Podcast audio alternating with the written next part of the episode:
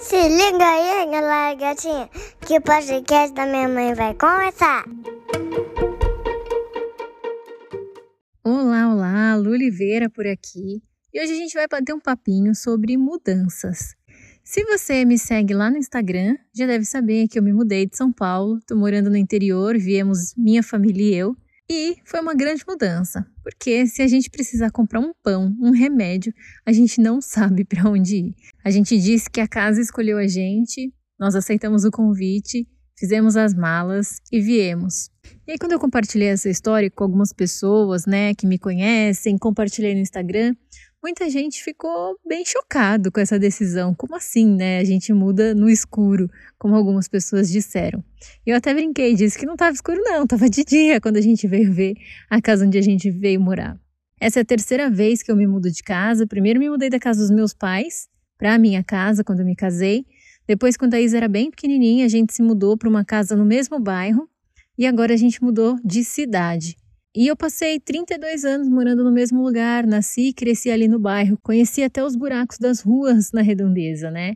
Era tudo muito fácil, sabia onde ir, o que fazer, a quem pedir ajuda, nossos amigos estavam todos lá, nossas famílias moravam bem próximos, era tudo muito simples, muito cômodo. E aí começou a pandemia e a gente então começou a perceber que aquele lugar que parecia tão cômodo e tão confortável já realmente não nos recebia bem, né? Já não cabia mais os nossos desejos, as nossas vontades, as nossas vivências e convivências. Então a gente decidiu que realmente era hora de fazer uma imigração.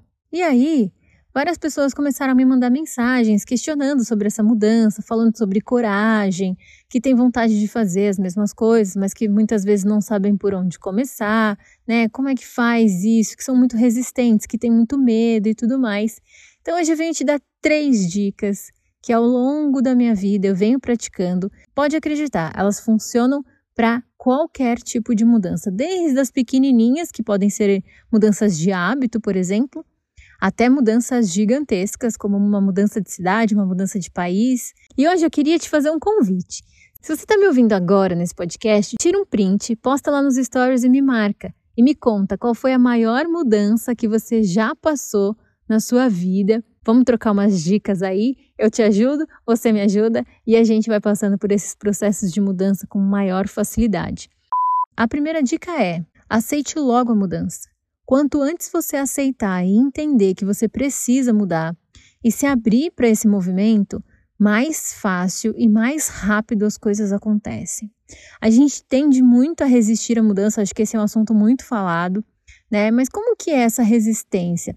E que muita gente fala, ah, você está na sua zona de conforto. E na real não é uma zona de conforto, né? Porque tem aquele incômodo, aquele negócio te lembrando todos os dias de que não tá bom ali onde você tá, que você precisa ir para um lugar maior, ou que você precisa mudar de relacionamento, ou que você precisa trocar de emprego, e tem um incômodo. Então é uma zona de incômodo. Todos os dias você percebe, toma aquela alfinetada, percebendo que precisa fazer algo diferente. Então, a partir do momento que você para para olhar e entende que é um momento de mudar, e fala: ok, então eu vou me abrir para essa mudança. Para de reclamar, para de resistir, para de se comparar aos outros, para de jogar culpa para o outro. Entende que esse movimento só depende de você, tudo se torna extremamente mais fácil. Então, trazendo para o exemplo, a gente estava lá trancado no apartamento, e muito barulho. É, a gente vivia com as janelas fechadas porque tinha uns vizinhos muito próximos, né, no prédio da frente. E a Isabela trancada dentro do apartamento, parquinho trancado, aquele apartamento bem pequenininho que a gente quase não recebia luz do sol. Então, assim, tudo muito apertado. Se ela colocava um brinquedo no chão, já não conseguia mais passar pela sala. E aí, aquele lugar, aquele ambiente que foi tão confortável para nós estava gerando incômodo. Sentamos, olhamos para tudo isso e falou: ok, a gente precisa mudar, a gente precisa sair daqui. E aí rola aquela resistência, né? Ah, mas esse é o bairro onde eu cresci. Poxa, esse apartamento eu comprei com tanto esforço e a gente vai se desfazer. Ah, mas será que para onde a gente vai? Vai ser realmente bom? A gente vai ficar longe das nossas famílias, dos nossos amigos, de tudo que nós conhecemos? Não. Precisamos mudar, ok, vamos mudar. Aceitamos a mudança. Esse foi o primeiro passo. O segundo passo é que você tenha algumas listas. E eu acho que aqui é a grande sacada, sabe? Faz uma lista. Primeiro, olhando para onde você tá. Beleza, eu tô aqui, nesse ambiente, nessa residência, nesse relacionamento, nesse emprego e quais são os meus pontos de desconforto. O que é que está me gerando incômodo? Ah, é o salário? Ou são as brigas constantes? É o espaço é muito pequeno? É o barulho? Ah, nós temos valores diferentes. Aqui nessa empresa eu não consigo crescer mais, não consigo me sentir realizado. Ok, então esse é o ambiente e são esses os pontos que estão me gerando desconforto. Essa é a primeira lista. A segunda lista é o mundo ideal. Como seria se você pudesse escolher exatamente o emprego dos seus sonhos, a casa dos seus sonhos, o relacionamento dos seus sonhos, como isso seria? E lista tudo, tudo, tudo mesmo. Até as coisas mais absurdas que você fala assim: ah, isso aqui seria impossível conseguir.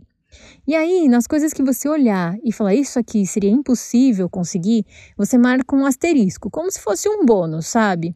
Aquilo que não tiver a marcação vai fazer parte do seu mínimo aceitável. Então, você entender de onde você estava, o que é que você precisa no mínimo e o que seria o supra-sumo do negócio.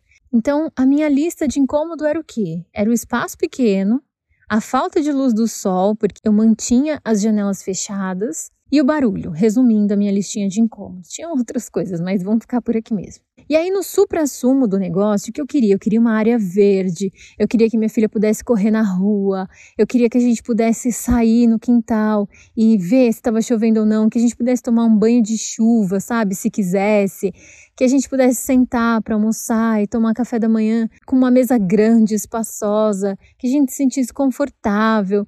E aí coloquei outras coisas na lista, que tivesse uma churrasqueira e outras coisas assim, né? E aí eu marquei o que, que era o mínimo aceitável. Então, para mim, o mínimo aceitável é que a Isabela tivesse um pouco mais de espaço, que a gente pudesse ver e acompanhar o clima do dia, no mínimo, e que a gente pudesse ter um quintal. Esse era o meu mínimo aceitável. Lógico que tivesse vaga para os carros, é, que a gente não perdesse os benefícios do lugar onde eu já estava. No meu bônus era que eu tivesse um lugar para chamar de meu escritório, que eu pudesse fechar a porta e que ninguém entrasse lá se eu não quisesse. Então, essa é a segunda dica: fazer uma lista do seu ambiente onde você está, o que você tem de bom, o que você tem de maior incômodo e uma lista com os seus maiores desejos dessa mudança e marcar ali, ticar ali quais são os bônus desse ambiente desejável para que você saiba o que, que é o topo da coisa e o que é o mínimo para que você faça essa mudança, esse movimento. A terceira dica é que você realmente seja gentil com você mesmo durante esse processo de mudança. A gente está aqui há quatro dias, ainda não sabe direito como se ambientar. A gente veio para um condomínio diferente, a gente não conhece bem as regras. Então, assim, é óbvio que a gente vai se sentir incomodado, que a gente vai fazer um monte de coisas erradas, que a gente vai é, se perder de vez em quando, que a gente vai entrar numa rua sem saída e que a gente não vai saber voltar e que a gente vai precisar do Waze para ir na farmácia, que a gente vai precisar do Waze para ir ao supermercado. E tá tudo bem.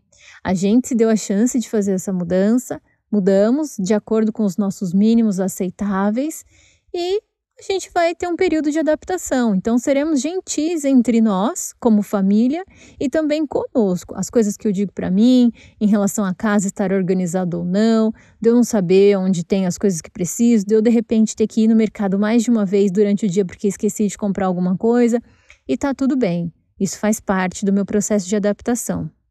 E por fim, como dica bônus, é garanta a você alguns mimos nesse processo de adaptação. Então, aqui no meu exemplo, o que foi que a gente fez? A gente decidiu que a gente ia reservar uma grana para ir ao supermercado e comprar tudo que a gente quisesse para ter pelo menos dois meses garantido aqui de conforto alimentar dentro de casa. Então a Isa pode escolher todas as coisas que ela quisesse no supermercado, eu fiz a mesma coisa, meu marido a mesma coisa, e a gente garantiu que aqui em casa vai ter tudo que a gente gosta de comer, sem que a gente tenha que precisar de delivery, porque a gente nem sabe onde pedir pizza direito, a gente não conhece os lugares, né? E isso acho que dá uma amenizada nesse processo de adaptação, dá uma tranquilizada nas nossas necessidades, nas nossas emoções, porque a gente tem ali uma mini zona de conforto durante toda essa mudança que pode ter aqui. Se você está estabelecendo novos hábitos alimentares, por exemplo, é, sei lá, se permitir pelo menos uma vez na semana comer um chocolate que você gosta, ou ir numa doceria que você gosta, pelo menos no início, né? E aí você vai espaçando a quantidade de vezes que você faz esse tipo de coisa. Se de repente você está começando um trabalho novo, é se permitir sair mais cedo de casa para não correr o risco de se atrasar enquanto você ainda está conhecendo o transporte que você precisa utilizar, quanto tempo você vai demorar para chegar. É se permitir chegar em casa e poder relaxar um pouco mais, descansar um pouco mais, não sair marcando um monte de compromissos e um monte de coisas novas para essas etapas. Ter um pouco mais de tempo para você. Então, essas são quatro dicas que eu queria te dar e elas servem para qualquer tipo de mudança, como Einstein já dizia. Loucura é fazer sempre as mesmas coisas e esperar resultados diferentes.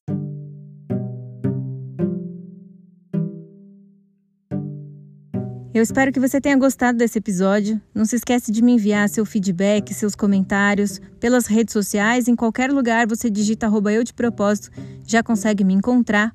Se você está ouvindo esse podcast pelo Spotify, não esquece de apertar o botão seguir. E se você está ouvindo pelo iTunes, me deixa aí suas cinco estrelinhas, se você achar que deve, e também seus comentários, que eu vou ler tudo com certeza, tá bom? Um beijo, até mais, a gente se vê.